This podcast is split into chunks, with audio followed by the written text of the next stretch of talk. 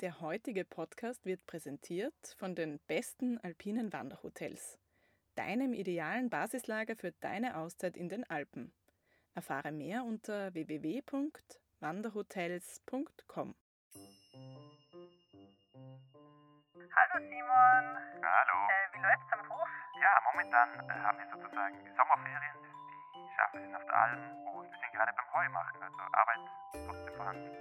Hallo, mein Name ist Katharina Brunauer-Lehner und ich bin Chefredakteurin von Bergwelten. Ihr hört Anruf bei Simon Messner, dem Podcast-Format, in dem ich mit unserem Kolumnisten Simon Messner über sein Leben zwischen Bergbauernhof und Bergsteigen spreche. Heute geht es darum, wie man aus einem arbeitsreichen Hofalltag Zeit abzwackt, um auf Expedition zu gehen. Rufen wir ihn doch gleich mal an.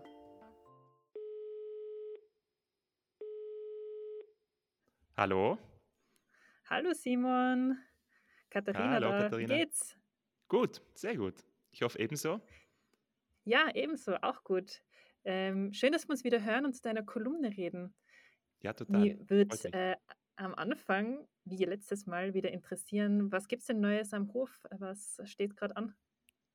Also momentan sind sozusagen Sommerferien. Das heißt, wir haben die Schafe alle auf der Alm. Auch äh, mein Pferd ist Mhm. auf der Alm. Das heißt, am Hof sind nur, das heißt nur, aber unsere zwei Esel, die sind geblieben. Die haben wir als, als, sozusagen als Rasenmäher behalten. Und ansonsten fällt natürlich jetzt in der Zeit der Juni, Juli, fällt, äh, fällt die Heuarbeit an. Das heißt, wir haben schon Heu geschnitten und Mhm. sind dann jetzt langsam mit dem Grohrmet, also mit dem zweiten Schnitt beschäftigt. Ansonsten ist es relativ ruhig. Und wir haben die ersten Gäste bei uns am Hof. Das heißt, äh, Feriengäste, die bei uns besuchen und Ah. am Hof ihren Urlaub verbringen. Zum ersten Mal überhaupt oder dieses Jahr das erste Mal? Na, das hat es früher auch schon gegeben. Wir haben im Winter die drei Ferienwohnungen renoviert. Also wir haben Mhm. versucht, ein bisschen was Tibetisches, was Asiatisches auch in die Wohnungen zu integrieren und vermieten die seit einem guten Monat. Also schon Ah, sehr neu. super. für Und wie gefällt es Ihnen? Den Leuten gefällt es sehr, sehr gut. Also verblüffend gut. Es ist eigentlich jeder zufrieden und dann sind wir auch zufrieden. Ist schon schön, wenn es Schön. zurückkommt. Schön, das freut mich.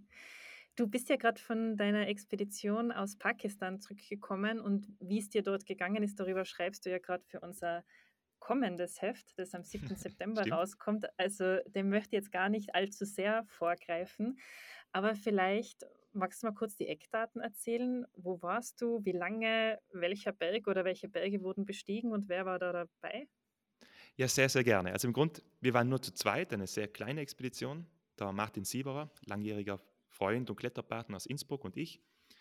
Und ich muss vorwegnehmen, dass es eigentlich lange Zeit unsicher war, dass wir überhaupt fliegen können, weil wir über Monate das Visum für Pakistan nicht bekommen haben. Aber es kam dann ganz kurz vor unserer geplanten Abreise und so war, somit war klar, wir fliegen.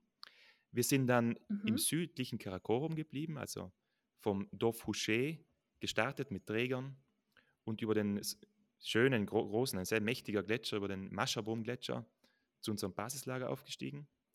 Und wir haben einen unbestiegenen Mhm. 7000er versucht und den wir dann auch in einem ganz kurzen Wetterfenster, das waren nur drei Tage, eben haben klettern können mit sehr viel Schnee am Berg und generell sehr äh, eine spannende Erfahrung, die wir nicht missen wollen. Und darf ich auch sagen, ein kleiner Lebenstraum ist für uns beide in Erfüllung gegangen, weil wir uns beide immer gewünscht hatten, einmal auf 7000 stehen, das, das wär's. Und dann noch über, einen, äh, über eine neue Route auf einen unbestiegenen Berg. Also mehr kann man sich eigentlich nicht Wow. wünschen. Super, da freue ich mich wirklich schon sehr über deine Kolumne äh, im nächsten Heft. In der kommen. aktuellen Kolumne schreibst du ja ähm, über das, wie wir jetzt drüber reden.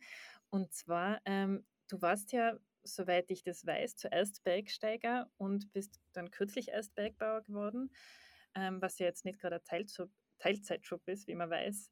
Ähm, wie schaffst du das, so eine Expedition zeitlich unterzubringen? Ja, das ist eine schöne Frage, weil das war meine große Frage, die ich mir selbst gestellt habe. Ebenso. Wie schafft man es sozusagen zu trainieren, wenn man doch am Hof so viel Arbeit hat? Und das klingt vielleicht ein bisschen verrückt, aber ich habe mir dann vorgenommen, in den Monaten vor der Expedition ähm, das Training zu integrieren in meine alltägliche Arbeit sozusagen. Und ich bin als Beispiel nur beim Bewässern, wir müssen auf Juval bei unserem Hof doch öfter bewässern, was ein sehr trockener Ort ist normalerweise. Heuer nicht, heuer regnet sehr viel. Aber normalerweise müssen wir bewässern und ich bin früher immer mit dem Rad oder auch mit dem Auto gefahren zwischen den Bewässerungsstationen. und bin das jetzt einfach vor der Expedition jeweils gejoggt oder gelaufen. Und das mhm. ist doch mhm. recht steil. Und so habe ich mir irgendwie ein bisschen Training ähm, so integriert in die alltägliche Arbeit. Oder zum Beispiel, wenn man Holz tragen musste. Ich habe im Winter relativ viel geschlägert im Wald. Und mhm. dieses Holz galt es dann äh, zum Lager zu tragen. Das habe ich dann vor allem händisch gemacht. Und ja, ich glaube, es hat sich ausgezahlt. Also ich war während der Expedition verblüffend fit, muss ich sagen. Hat mich selbst gewundert. Mhm. Ja, das wollte ich den sowieso fragen, weil auf so einen 7000er geht man ja nicht einfach so rauf.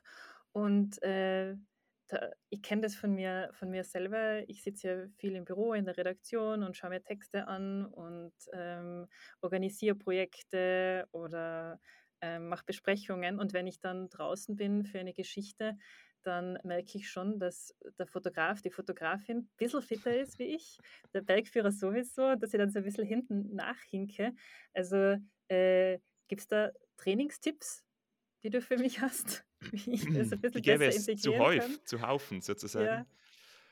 Ja. Ich habe gelernt in den letzten Jahren, also ich war ja schon mittlerweile sechsmal im, in Pakistan, nicht immer zum Bergsteigen, aber meistens. Und ich habe ein bisschen Erfahrung gesammelt.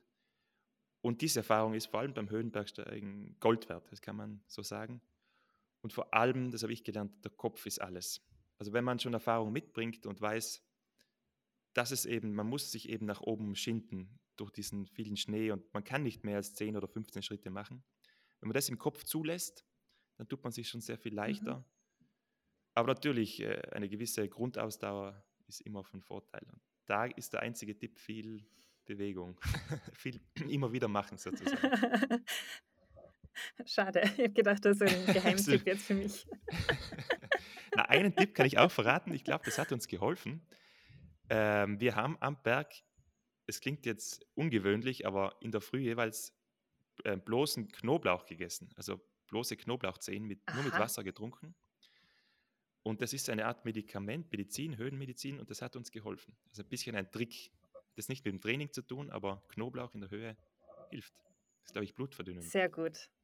Das, äh, das schreibe ich mir Aber auf, es ist gewöhnungsbedürftig. Also als Frühstück ist es sehr gewöhnungsbedürftig.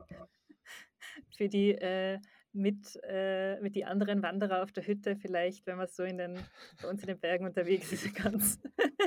Gut, bei uns auf der Hütte vielleicht könnte man darauf verzichten. Aber sagen wir, bei höheren Bergen in Pakistan oder Nepal ist es ein Geheimtipp, doch. Mhm.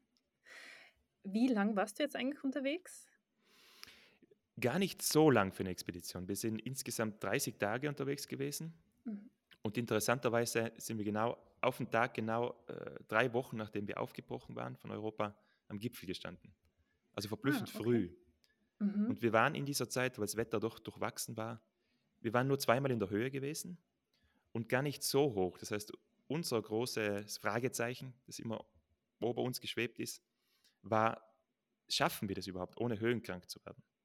Sagen, schaffen wir es aufzusteigen von 5300 Meter etwa bis auf über 7000? Das heißt, äh, eine lange Distanz und vor allem auch viele Höhenmeter in kurzer Zeit. Und da war die Frage, werden wir höhenkrank oder, oder geht es sich aus? Und ich bin verblüfft, dass es sich ausging, also ohne die Höhe zu sehr zu spüren. Ja gut, das kannst du an dem, am Hof nicht ganz üben, oder? Die Höhe, weil so hoch liegt es ja doch nicht, oder? Wie, wie hoch seid ihr? Wir liegen ein bisschen, also auf 850 Meter etwa. Das heißt, wirklich unterste Kategorie, dass man als Bergbauernhof gilt. Also sehr hoch okay. ist es nicht. Also Höhentraining hast du jetzt nicht gemacht? Ja. Na, das habe ich ein bisschen verschwitzt sozusagen. Da war der Martin viel fleißiger. Der ist seit kurzer Zeit Bergführer und war mhm. länger in den, in den, Westalpen unterwegs und konnte das, äh, also war mehr in der Höhe als ich gewesen. Aber mhm. anscheinend durch die Jahre, auch durch die Expeditionen, aus die früheren Expeditionen, haben mir sehr geholfen und vor allem muss man sich zwingen, in den ersten Tagen, wenn man auch nur zum Basislager geht, man muss sich wirklich zwingen, ruhig zu gehen und ja, keine schnellen Bewegungen zu machen, weil gerade diese ersten Tage sind entscheidend. Und da haben wir uns sehr mhm, bemüht, mhm. ja, nicht äh, zu schnell zu gehen. Bevor ich die nächste Frage stelle, gibt es kurz Werbung. Du liebst Bergabenteuer und bist wanderurlaubsreif? Stille deine Bergsehnsucht doch an den schönsten Plätzen der Alpen. 58 Wanderhotels in Südtirol, Österreich und dem Schwarzwald bieten alles, was dein Wanderherz begehrt. Wanderkarten liegen bereit, bergaffine Hoteliers helfen dir persönlich bei der Tourenplanung. Oder du gehst einfach gleich bei den kostenfreien geführten Touren mit, die mehrmals pro Woche stattfinden. Rucksack vergessen oder keine Wanderstöcke parat? Kein Problem. Das leihst du dir alles bequem in den Hotels aus. Dein bestes Wanderurlaubsbasislager gibt's auf www.wanderhotels.com.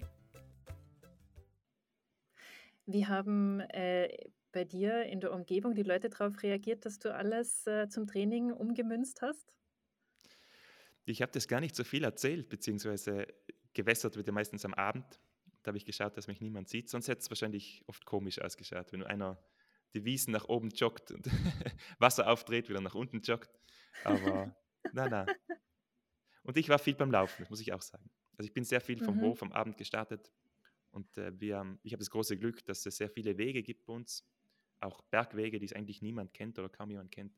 Und das ist das Schönste, mhm. auch für sich, einfach am Abend, um abzuschalten. Und du hast jetzt gesagt, 30 Tage warst du weg vom Hof. Ähm, kannst du da einfach so weg einen ganzen Monat lang? Sagen wir schwierig. Schwierig. Ich habe auch ein schlecht, leicht schlechtes Gewissen, das gebe ich gern zu. Weil meine Frau in dem Fall, also wir haben vor kurzem geheiratet, meine Frau mm, dann sich um die Gäste kümmern muss, danke, um die Gäste kümmern muss und natürlich auch äh, heuer, wo es so viel geregnet hat, wächst, es, wächst die Vegetation unglaublich stark. Mhm. Äh, da bin ich gerade dabei, wieder die Wege freizuschneiden. Aber sagen wir, es ist immer Arbeit zu tun. Und deswegen die einzige Zeit, wo man gut wegkommt, wo die Tiere eben auf der Alm sind, ist der Sommer. Zum Glück. Das ist auch die Zeit, wo man zum Bergsteigen gerne frei bekommt. Und deswegen war es vertretbar. Aber wir haben eben diese, das habe ich schon angesprochen beim letzten Podcast, wir haben diese Vereinbarung alle zwei Jahre. Es ist mhm. gut, wenn ich gehe, aber öfter soll es auch nicht sein und das verstehe ich vollkommen.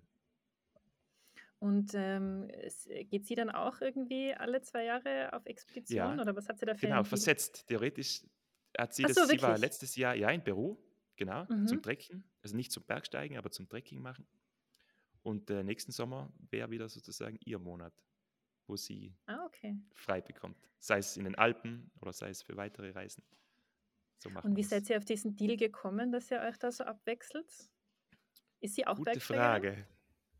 Sie geht gern mit, also sie klettert sehr gerne in Dolomiten, auch meine Lieblingsberge, aber jetzt von sich aus nicht unbedingt. Sie ist eher die Radfahrerin und eben geht sehr gern wandern. Aber Klettern muss nicht sein, Bergsteigen auch nicht unbedingt. Und wie das entstanden ist, vielleicht als eine Art ähm, kleine Notlösung, weil ich doch äh, früher gerne öfter auf Expedition gegangen wäre. Aber ich finde mittlerweile zwei Jahre ist ein absolut, absolut vertretbar für beide. Und auch umwelttechnisch will ich nicht zu oft fliegen müssen. Deswegen finde ich das gut. Und es wird auch irgendwie, und irgendwann wird es gefährlich. Das heißt, es gibt diese schöne, dieses schöne Zitat vom Hans-Jörg Auer, der gesagt hat, nicht zu oft machen. Und da hat er recht. Also größere Berge und schwierigere Touren sollte man einfach nicht so oft machen. Mhm. Sag, ja. ähm, schwebt da schon ein Ziel für 2025 vor, weil das ist ja dann wieder dein Jahr? Zu viele. Zu viele. Es gäbe wirklich unglaublich viele Ideen, die wir im Kopf haben, also der Martin und ich zusammen. Es ist eher die Frage, für was entscheidet man sich? Mhm. Ähm, genau. Aber es gibt noch so viele unbestiegene 6000er, auch 7000er gibt es noch einige. Das heißt, äh, es wird uns nicht langweilig werden. Kannst du da schon verraten, was so die ungefähren Träume sind? Also vielleicht die Länder?